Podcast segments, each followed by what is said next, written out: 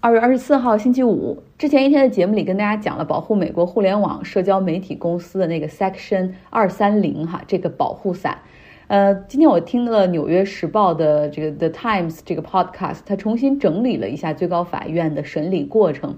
互联网的这些平台需不需要对上面的内容进行负责？就是用户生成的内容进行负责。其实我们可以把它看成两种模式。第一种是书店模式，就是书店不会对店内的图书负责。假如说图书里有诋毁、贬低、仇恨或者人身攻击，那你是不能够告书店的哈。那第二个模式就是报纸模式 （newspaper）。那报纸上有很多内容，它实际上是不同的记者采访、报道，然后或者是编辑整理、摘抄、转载的。那么他们是要对上面的内容负责的，你是可以随时被告，如果你这内容不实或者未经核实或者偏颇等等。那你觉得互联网平台更像是书店还是报纸呢？这就是现在美国最高法院的法官需要裁决的关键。又到了周五，Jessica 会给我们带来一个很长的分享，这是一个这是一个多项思考者系列的开始。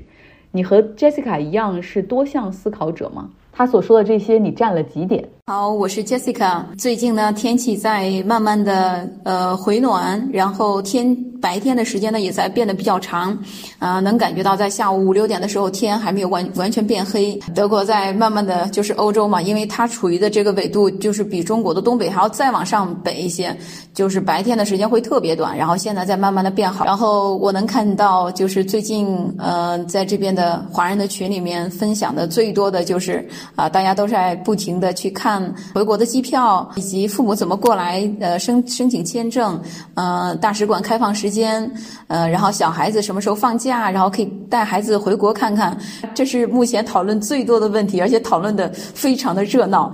呃，那我肯定也是按耐不住内心的这种想法。那今天我想跟大家分享的是一本书，呃，其实这本书的话是两三年前我就是读到的。其实我最开始并没有读到这本书，呃，我只是就是平常做事情的时候就喜欢听书嘛。然后就听了很多书，就偶然间听到一本，呃，这本书它是一本心理的书，嗯，我一直对心理的书太大的那种就是很倾向性吧，呃，我自己就觉得喜欢听这种财经的，呃，书，还有这种人物的书，还有就是别人到底是怎么把这件事情给做成的，就挺喜欢听这一类的书的，包括就像以前呃张奥主持的这种，呃，就是探悟人探索人物背后的故事一样，他的想法，他为什么会做出来那样的选择，我很好奇这些，所以我。也就倾向于听这些。那这本心理的书的话，我非常偶然的就没有什么可听了，就听了一下。我当时听这本书的时候，二十多分钟，我简直是当时就震撼了。这本书就是基本上他把我的内心世界全部都给掰开揉碎了。我没有办法想象这个世界上竟然会有这样的书。他比我自己都了解我自己，他对于我自己平常的一些行为那种描述，他们做出来的这种判断。我真的不敢相信，原来我属于就是这一类人，因为它里面肯定是做了大量的这种数据嘛，然后就是总结写出来的这一类人的一种呃性格表现。嗯，从小的时候吧，就会觉得自己嗯好像就和别人不太一样，就是我想的就和别人不太一样，就是我也说不上什么。那我觉得嗯想的和别人不一样也也挺好，但是有些时候这你和别人不一样。嗯，就会受到排挤，对吧？你就是不太呃能融入到呃群体里面的。又从国内把这本书买过来，然后我又开始一页一页的看这个纸质版的书。我看完以后，我都觉得这本书我应该马上藏起来。我要藏起来，我千万不能让别人看到，因为那别人要是看到的话，不是就完全知道我的内心世界是怎么样了吗？别人不就能完全针对我的弱点对我对症下药了吗？然后会想到这个，就觉得哦，这个太太太可怕了。我甚至都我说绝对都不能提这件事情，就是害怕别人会了解自己很多。那这现在看来，这已经过了两两三年了。那我当时我描写的太像自己了。看过这本书以后，下面有很多的留言嘛，我发现我自己其实是属于这一类人，但是。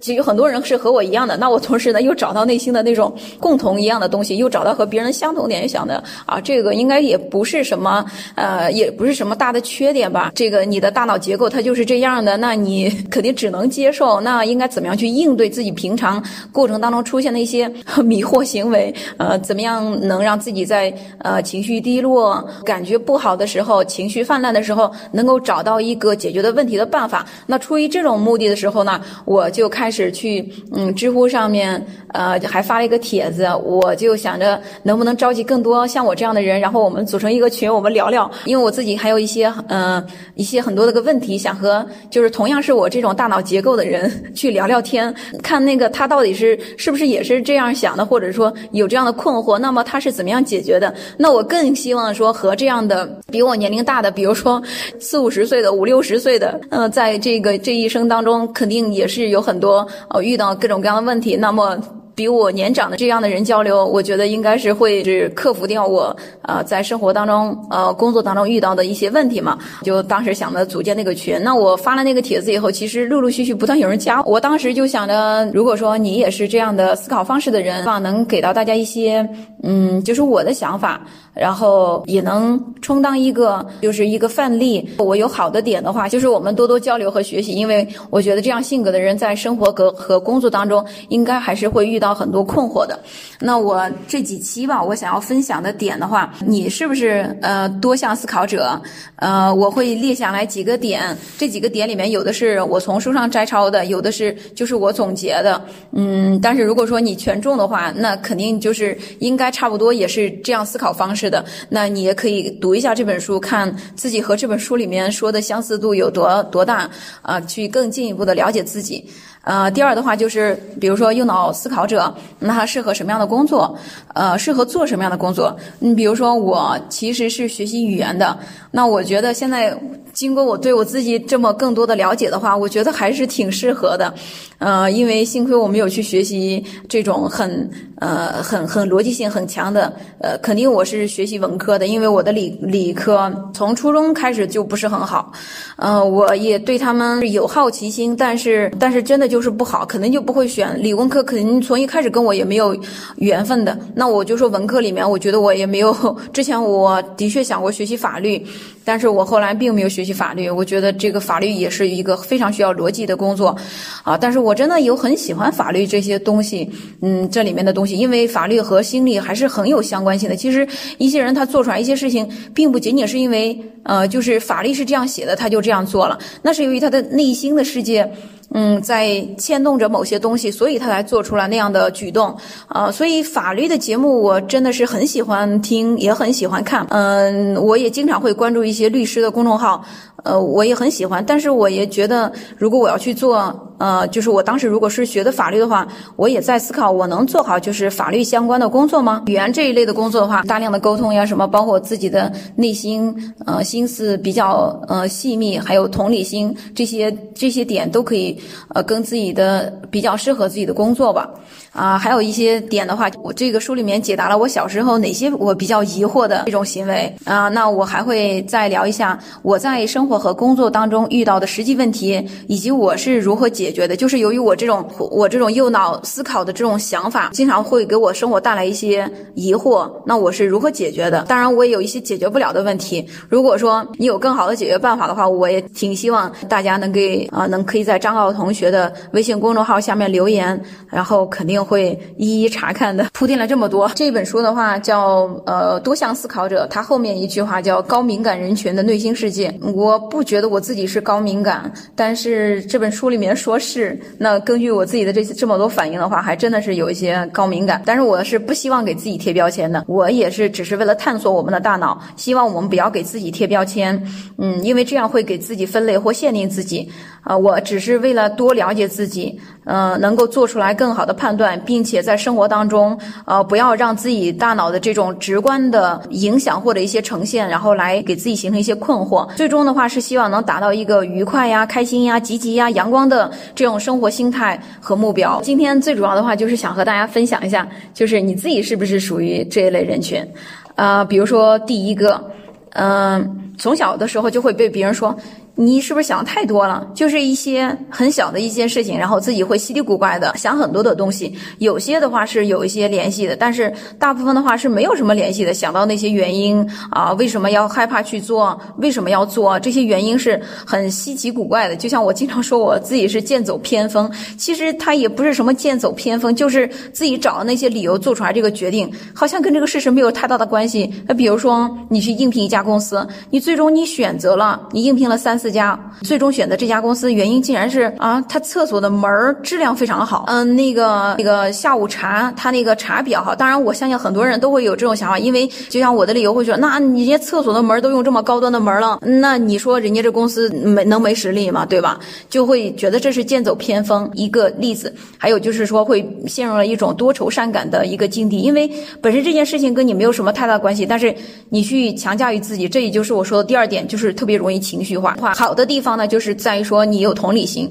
那比如说别人告诉你一个自己的悲惨经历，或者说就像我刚才说，我还挺喜欢法律的东西的。法律的东西里面有很多案子哈，就是嗯自己在看的时候，甚至就是因为太同情，就是被看着这些案子里面描写的这些东西啊，自己就已经哭得泣不成声了。比如说我最近吧，反正这几年因为陆陆续续这个案子经常一直在不断的进行，我也一直在关注这个，但是我每次看啊。我都会被这位母亲感动，我都是会，呃，如果没有人的话，我就自己都哭出声音来；如果有人的话，我眼泪一直往下流。就是江歌案，就首先跟自己是同龄人，而且对方没有一点的呃要忏悔的意思。就是我每次看到江哥的妈妈在镜头里面说，总是会被他的某一句话话，就突然之间感觉自己的泪像那个决堤了一样。比如他说他女儿在最后的一刻应该是多么的疼痛，多么的想他的妈妈。第三就是，呃，发散思维过于强大，啊，特别容易发散。呃，容易浮想翩翩。书中举例说，比如一个右脑思考者，然后他早上出门就遇见了一件不好的事情，那他马上和这件不好的事情把自己带入到当中。那带入到当中以后，那如果这件事情发生了，那他应该怎么办？啊，那如果是自己开的车，然后别人的车撞到你的上面了，那呃，那你应该怎么样去做？然后呃，这个保险公司，那自己的保险买的好不好？那这一家保险公司如果是这样的话，将怎怎么办？而那这件事情如果真的发生了，自己应该去找谁来求助？好像这件事情要。就是很真实的，然后自己去想每一个环节怎么办。其实这件事情和他自己没有任何关系，但是要，但是他就会自己想这么多。好的时候呢，你就觉得啊这些事情就过去了；如果不好的话，会会一直往下想。然后这种情况下，就是一定要尽快的把自己抽离出来。如果情况好的话，就是有一个电话打过来，然后就说，哎，你现在你是不是有个包裹你忘拿了？然后你迅速的去处理另外一件事情，然后这件事情就搁置了。但是如果还会再发生同样的事情。你还是会顺着你之前没有完成的思路又继续往下想，就是容易想的太多，发散的嗯太多了。呃，第四点就是多项思考者感觉异常的灵敏，接受到的信息比别人多。嗯，这个也是，就像我自己会呃接受到很多的信息。我如果去一家嗯去去我们这儿的电子市场吧。我到电子市场那边呢，我就会啊拿出来各种东拿出来东西，比如说去看手机吧，就感觉它的手感呀，然后按键的那种呃按下去那种感觉呀，嗯，苹果那个台儿，我就看到哎这桌子看着真不错，还很简单，我觉得这种桌子是不是将来我可以放到我们办公室啊？我就开始看着桌子材质呀，然后我甚至用我的腿去往前推一下，我这样我可以判断这样桌子重不重，呃，蹲下来然后看看这桌子下面是什么样子的，然后桌子有。面有多厚？桌子上面中间是怎么样设计的？就会去看这些东西。那其实咱是不是来看手机的？就是已经跑偏了，就是这种接收到的信息会比别人多。第五点，上学或工作、生活的时候有没有经常会受到别人排挤？呃，因为自己想的和别人不一样，要别人说这个，然后你想到那儿了，然后你就跟着别人去说那儿，你把别人给带跑偏了。然后第六点就是讨好别人，因为呢，你就呢就会受到受到别人的排挤，然后别人认为你不合群，那这个时候呢，你为了合群，你就会放弃自己的想法，去向大众的妥协，然后这样的话，从而讨好别人。呃，你讨好别人的话，嗯，这个结果也是你想要的。比如说，你不希望别人认为你是一个不合合群的，那在生活当中呢，你又不希望，嗯，你有同伴会认为你啊，就是跟他想的不一样，那你就会尽尽量的掩盖你的想法，然后去说他是怎么想的，就。是让他来做，来来说哦，那我也是这么想的。其实你并不是这么想的，但是，嗯，那你为了迎合，所以就会变得，呃，就会变成了讨好型的这种行为。嗯，为了让你的生活变得更加和谐，其实也没有什么太大的障碍，但只是说，因为这种讨好型的行为呢，和你自己的想法是是不一致的，所以你经常这样去做的话，你会变，你会感觉很压抑。那这种有没有什么办法可以解决呢？第七的话就是，呃，你休息好。呃，精力集中的时候，思维会超级的活跃。啊，你有时候你的想法像一些呃豆子一样，不停的往外蹦，甚至你那些想法跟一些想法之间是没有任何。太大的联系的，因为你是发散嘛。然后这个时候的话，我我就经常会这样子，所以我有时候去一些地方，我会赶紧拿出来我的纸和笔，我的像我的笔记本啊什么的，就是上面就经常会把我的想法马上写下来，因为这一刻我认为是很难得的，因为过了也许我就忘记有这个想法了。呃，我挺有时候还挺害怕这种想法突然间消失掉的。第八就是在生活和职场当中跟别人吵架，吵不到点子上而输掉了。那有时你输掉以后，可能就会害怕吵架。如果你写文字的话，可能呢就会能代替掉这种和别人来争吵，因为文字的话你还可以理一下思绪嘛，就围绕这个点然后去写。然后第九的话就是可以多线程工作，这也是我非常享受的一个点。我在工作当中的话，工作是需要同时去处理的。呃，比如说，呃，我真实的一天啊，我七点的时候到办公室，那我就是会和中国的研发团队去沟通一下昨天客户的问题，因为我害怕这些问题题我现在一时半会儿说不完，所以昨天晚上提前写到纸上了，那我就要去做这件事情。所以早上来了以后，我就可以马上接着昨天的活儿，然后就可以开干了。那等到我跟他整，跟这边整差不多了，哎，这边德国客户开始陆续的呃就是上班了，那我就开始给客户打电话呀。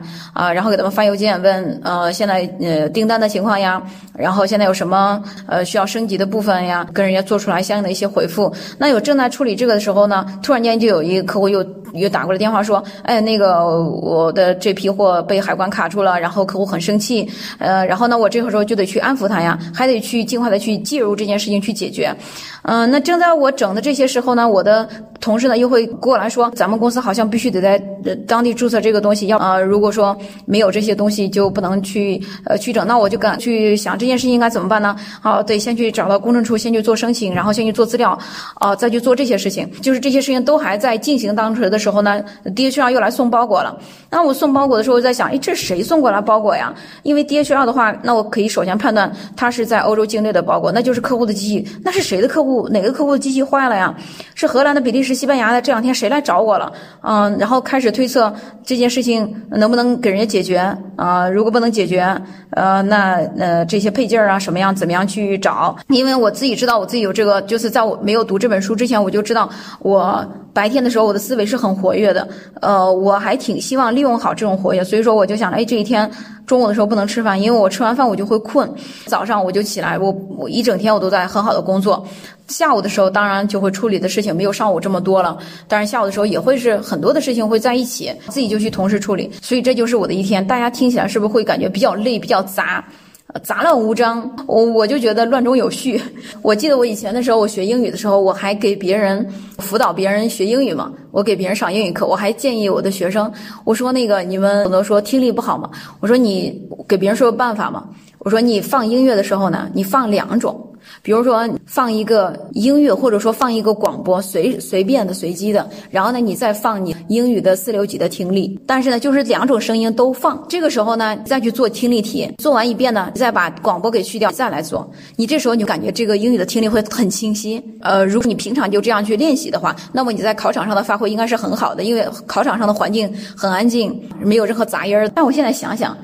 嗯，就有点强人所难了。因为第十的话，就是会对周围的信息非常的敏感，周围的任何的变动，自己都能感知到。就是我自己像一个装了雷达一样的人，在不停的扫描。我早上到办公室以后呢，我就一看停车位，我想，哎，今他今天为啥把车给停这儿了？是不是因为昨天下雨了？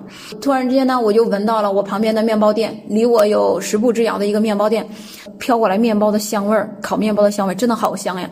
但是我自己马上要告诉我自己，这是不可能好吃的，因为我自己买过几次，嗯，我就希望它是卖馒头的。在生活当中的话，我自己对数字还挺敏感的，我经常能够记住超市里面东西的价钱，就是我如果买这个东西，呃，我就会去看一下这个东西的价钱，我也能够记住它。因为呢，我有好几次，已经不是一次两次了，好多次我能在那个收银台发现，就是他给我算错账了。嗯，比如说有一次我买了一盒寿司，我去买它的时候呢，它上面写的价钱是四块多，呃，我去四结账的时候，它上面给我结的是六块七毛，六块七毛四一盒。我说我明明在那看的是四块。其实有些时候呢，我知道大家会觉得也许是标签贴错了，他就立刻就说，嗯，他就问他的同事能不能帮他看一下价钱，然后他同事说啊就是四块多，然后他就退了我两块多。就像这样的事情，嗯，经常发生。我经常因为会记住那些东西的价钱，而超市里面的话，其实收银员是没有任何问题的，他也不会给我故意算错账，就是因为有时候那边的价标签已经改了，但是系统里面实际没有改价钱。嗯，还有的情况就是有是。我买的是一些打折的商打折的商品，然后那个折扣的那个标签的话是在上面是在下面贴着了，然后他扫的时候他扫的是这边的码，他就没有看到那个打折扣的标签，因为那个折扣的标签需要他手动就是在输入一个百分之三十还是百分之五十的折扣，那他就没有看到这个标签，他呢就会还是按原价给我扫描一下。那这个时候我一旦买了这个带标签的东西，我就会注意他扫描的时候他有没有去啊手动再输入个什么东西，我就会提前先注意到这些。假如说你们也。可能会问，那你如果说这是你买了三四个东西，五六个，那你一下子买买一车东西，那你还能记住吗？过年的时候也是买了很多嘛，圣诞节的时候也是买了很多很多东西，就是超过一百欧，就是能买好多东西，一百欧就七八百块钱，单子打出来很长很长，然后我真的就一项一项的对了一下，我看的时候也很快，因为嗯，比如说我就知道这个东西，呃，一包瓜子儿它就是两块九毛九，我就已经记住了，所以看的时候也会很快，而且上面带带那个扫描码的东西，它一般是不会弄错的，会弄错的东西的话，一般就是那些散装的东西，就是需要重新称的东西，折扣的东西，呃，还有。就是上面没有码的东西，那这些东西是我关注的重点。嗯，其他东西就是那些东西是没有办法改变的，他也不会弄错的。即使是一百多欧的东西，我也能很快的看到这里面有没有错的东西。对我自己做起来这件事情是很轻松的，我并没有觉得这件事情做起来。很很有负担感，就是我需要去特别的去去注意，特别的去记忆，要消耗我更多的体力和脑力。随手的事情，我就把它做下来了。今天说了好多，然后我接下来还会围绕这个主题去录一些其他的东西。非常感谢 Jessica 的分享。提到的这本书名叫做《多项思考者高度敏感人群的内心世界》，我感觉听了听他那些点哈，我感觉我应该不是，因为 Jessica 所谈到的特质，他如果说他达到的是十的话，我大概可能是三到五之间。我相信可能会有那种混合思考性。好了，今天的节目就是这样，希望你有一个愉快的周末。